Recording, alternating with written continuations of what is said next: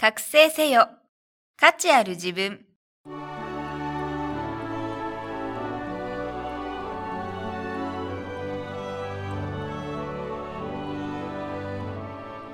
ポッドキャスト覚醒せよ。価値ある自分は、インターネットを活用することで、自宅にいながら経済的に自立し、自分らしく生きる方法をお伝えする番組です。自分の中に眠る無限の可能性を引き出し、夢や目標への第一歩を踏み出すために、シビスはなりたい自分になるお手伝いをします。この番組は、豊かな暮らしにつながるスキルだけを効率よく学べるオンラインスクール、シビスがお送りいたします。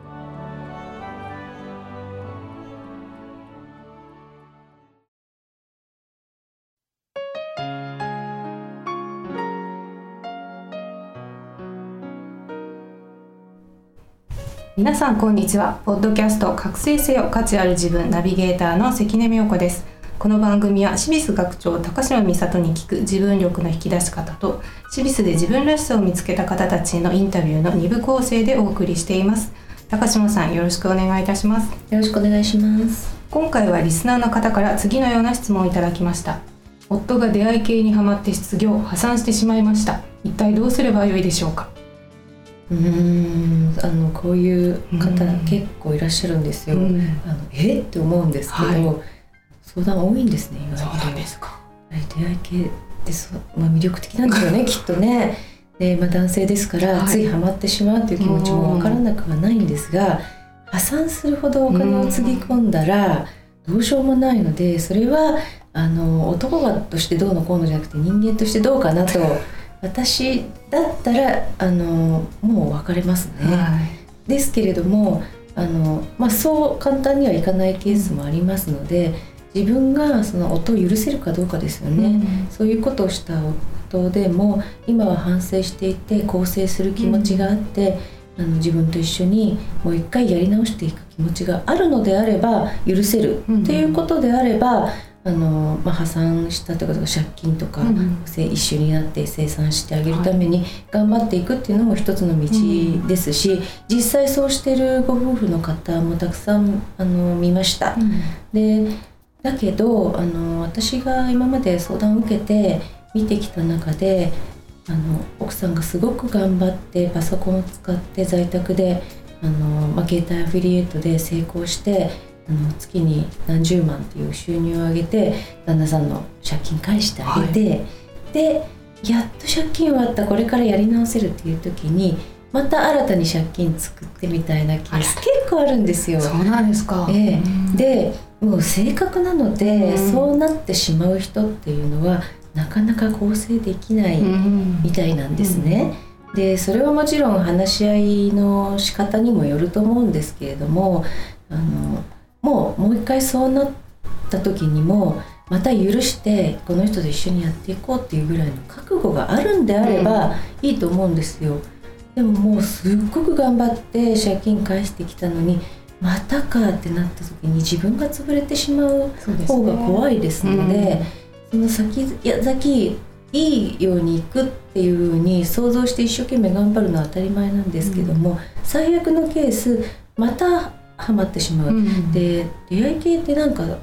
私は分からないですけどもものすごい魅力があうん。る一部の男性にとってはあるみたいで、一回足を洗っても、またハマってしまうっていう繰り返すケースが非常に多いみたいなんですね、ええ。こう話をお聞きしてる中で言うと、そうするともう一回じゃあハマった時に自分はその相手夫のことどう思うかっうん。ていうことを冷静に考えていただいてそれを繰り返す覚悟があるかどうかですよね。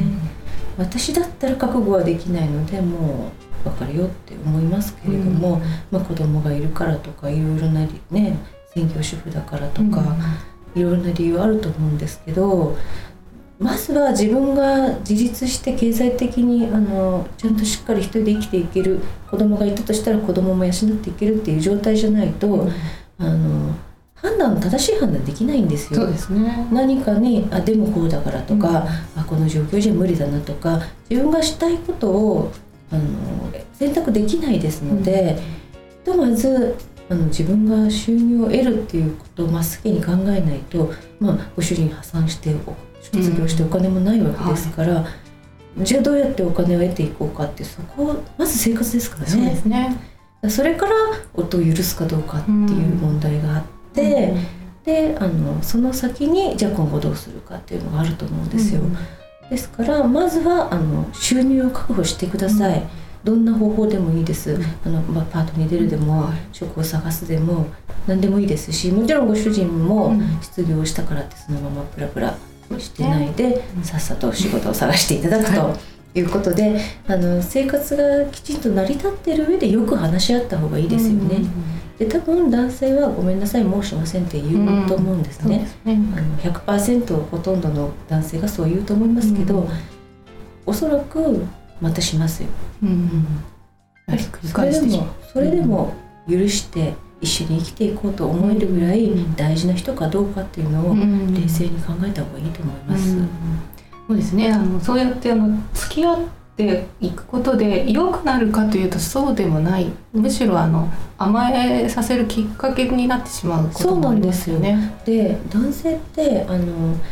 女性の方がお金稼ぐと最初は、うん、あのすごくへこんじゃって、うん、自分はダメなんだとこういう感じになるんですけど、うん、慣れると楽だから、うん、じゃあいいやって甘えちゃってっていうケースが非常に多いのでそのゆくゆくずっと甘えさせて養ってあげるつもりがあるのかどうかですよね。うん、そうですね。ねまあその覚悟ができるのであればいいですけれど、相当なものですよね。相当愛してないと無理じゃないですか。うん、すごい。もう無償の愛を注ぎ尽くすという。そうですね。でもやはり関係というのはやはり対等で与え与えられですから一方的なことはやはり続かないですもんね。対等じゃないと話し合いができない、うん、であと子供のためにっていうのもそういう状況の夫と一緒に暮らして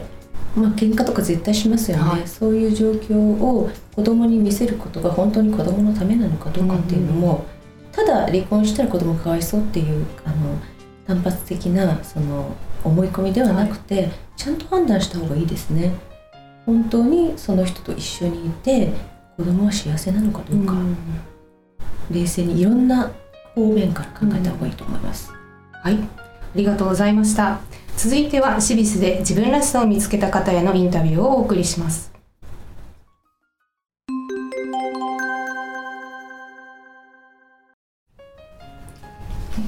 前回に引き続き主婦業の傍ら IT スキルを使って在宅でお仕事をしていらっしゃる石川幸子さんにお話を伺います。今回はですね一日の過ごし方や現在のライフスタイルなどについてお話をいただければと思うんですがいかがでしょうか？まあ5時に起きます、はい、はいまあ、子供中学生なんで部活とかに送り出さないといけないんで、はい、5時に起きるの必勝なんです、うん、まあそれからえー、っと子供が出ていくのが7時半、まあ、その間に子供のお世話と、はい、あとまあ洗濯、うんうん、まあたまに掃除と。たまに掃除と。でそれをとりあえずこなして、はい、寝ます。またいつも髪を。髪を朝早いとこですねそれで起きると大体まあ10時か11時半ぐらいになってます、はいうん、まあ、それからむくっと起きて作業をしだします、それでまあ横目にテレビを見ながらまあ今の状況を把握 あかっこいい言葉で言うと 今あの世の中の状況を把握しながら何が流行ってるのか。把握しながら、まあ、サイトをせこせこせこせこ作って、えー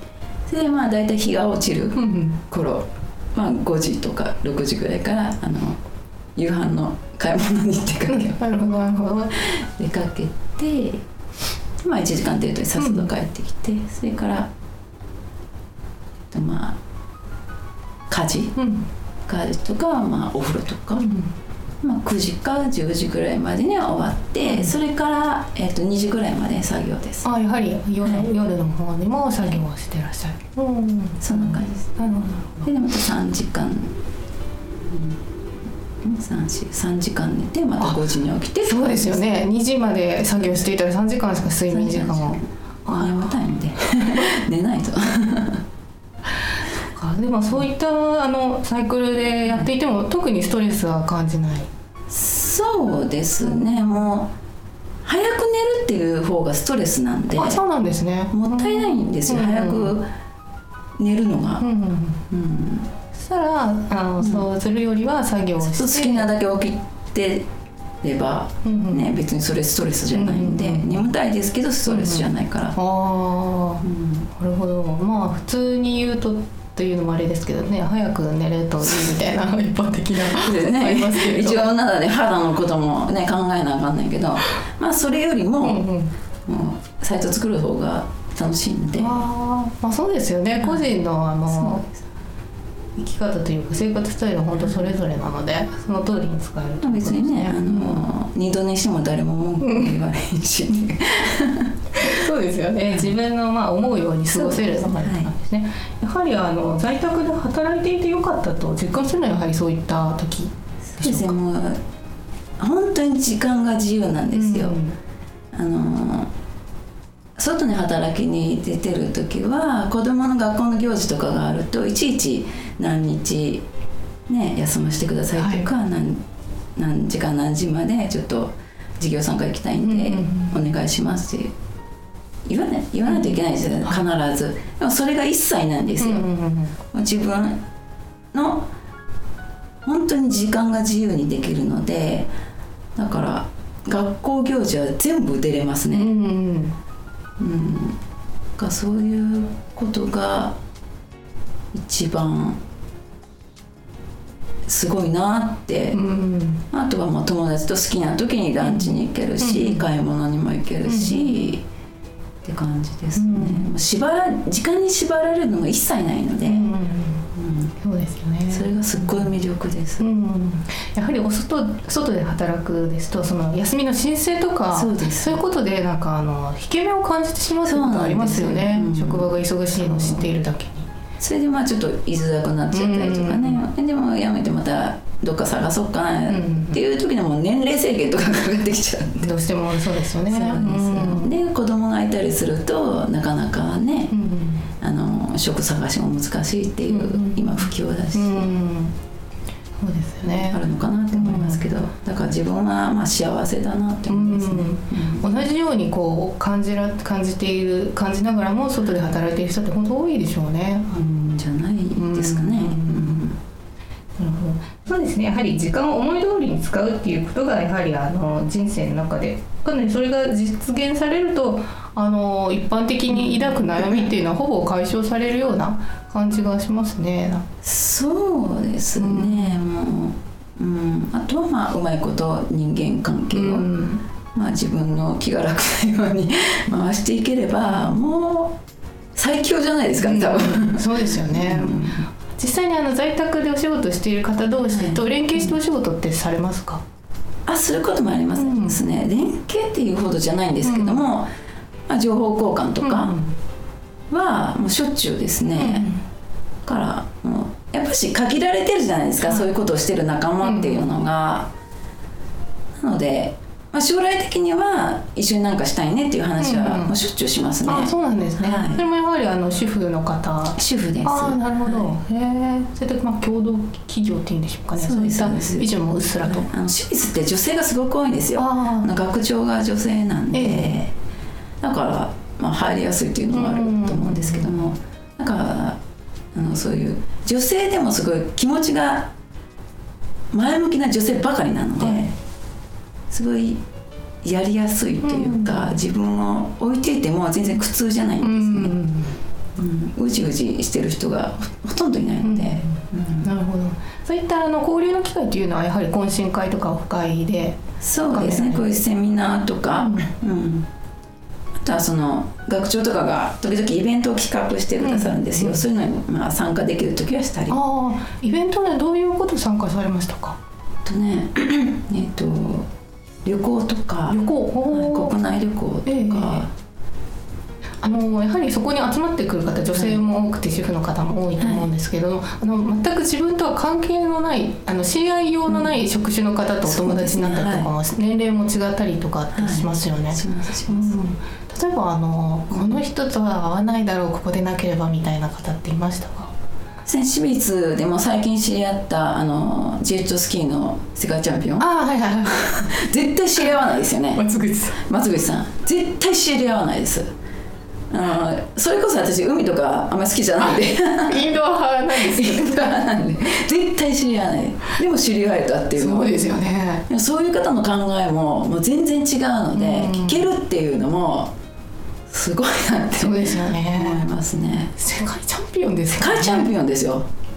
ありえんじゃなくてすごいですよね。そうそうそう。そういう人多いんですよ。男性の方でもあの、え柔道とかでチャン日本チャンピオンとか、えあの後ろにあの普通に座ってて「ねえねえ知ってる?」とかっていう話「え何ですか?」この人ね「ええー!」みたいな。ー、そんな人たちも。いるんですよ、えー。普通にいるんですよ、えーあとすっごい企業に勤めてらっしゃった方とか、おらんやうん。びっくりするぐらいの企業に勤めてからっしゃった方もいるんで、えー。もうちょっと名前は出せないですけど企業名とか。でも絶対こういう場に自分を身を置いてなければうん。知り合えない人いっぱいいますねそうですね。パイロットとかうね、んそうですね。の無理やし。無理ですね。はあ、それもやはり、ねうん別の面白さですよね。すね。IT スキルとかは別のまた仕事の話聞くだけでも楽しいですね。うん、なるほど。そういった貴重な機会もあるということですね。はいではですね最後なんですけれども、はい。えっとこれから自分を変えたいと思っている人へ、はい。えーアドバイスやメッセージをいただきたいんですが、またあのご自身のうつ病からまた回復されたという経験をお持ちですので、はい。そういったことに今現在悩んでいる方に対しての、えー、とそうですねヒントとなるようなことがもしあれば教えていただきたいんですが。私あの人ですね、ん。あのうつの時って誰にも会いたくないっていうのがあれなんですけど、どうしても治したいのなら、あの自分を本当に分かってくれる人をもう一人でも友達でいいんで一人でも二人でもあの見つける、うん。まあ見つけるっていうのも難しいんやけど、その全てを受け入れてくれる人がいると、その治りやすいっていうかね、自分が安心できるんですよ。だから大変だけれどもその少しは治したいのなら少しは心を開いてそういう人がどっかにいないかな、うつの時でもやっててもいいんですよ。うつになっててもいいから頭の隅っこにそういう人がどっかにいないちょっとアンテナをビビンって張っていく、であもしかしたらこの人そういう人になり得るかもしれないっていう人に、まあ、ちょっと自分の今の状況を話してみて、相談に乗ってもらったりしたのがきっかけで、あの改善される場合もある,、あるしそういうこととあとはやっぱしあの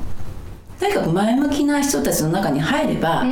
もうそんなことを悩んでるのがあのバカバカしくなってくるんで、うん。そういう場にやっぱし自分の身を置くようにあの、まあ、大変なんですけど徐々にシフトしていくといいかなって、大変なんですけど、こんなこともあの本当は言わない方がいいかなと思うんですけど、本当大変なんで。だけど本当に悩ん直したいのなら、うん、ちょっとちょっとアンテナを張っておくだけでも、うん大丈夫だと思います。そうですね、急に何か大胆なことをする必要はなく必要はてなくて。もう本当頭の片隅に誰かいればっていうぐらいのことでも、徐々に。もう知らない人でもいいんですよ、うん。もう初対面や、ねうん。初対面の人でもいいんでなんかこの人自分のこと分かってくれそうって。っていう人なんか直感とかであるじゃないですか。そうですね、あの身内とかじゃなくってまあ身内も大事なんですけども、それでも自分のこと何にも知らない人の方が気が楽なんですよ、うん。むしろそういうむしろそうなんで、だからちょっと頭のどっかにね、うん、そういう状態の時でもあの探す、うん、探しておくとまあ治りやすいかなって思います。なるほど、ほんのわずかなことでもいいので片隅にあるとそれがきっかけになるということですね。そうですね、うん。はい。はい。ありがとうございました、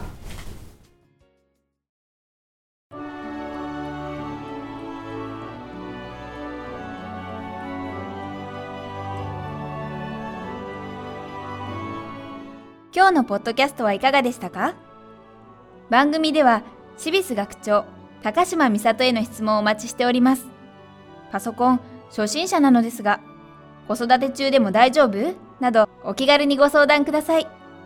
ご質問は、シビスホームページのお問い合わせフォームからお願いいたします。URL は、http コロンスラッシュスラッシュ www.cibis.jp スラッシュinformation slash index dot .html です。それではまた次回お会いしましょう。ごきげんよう。さようなら。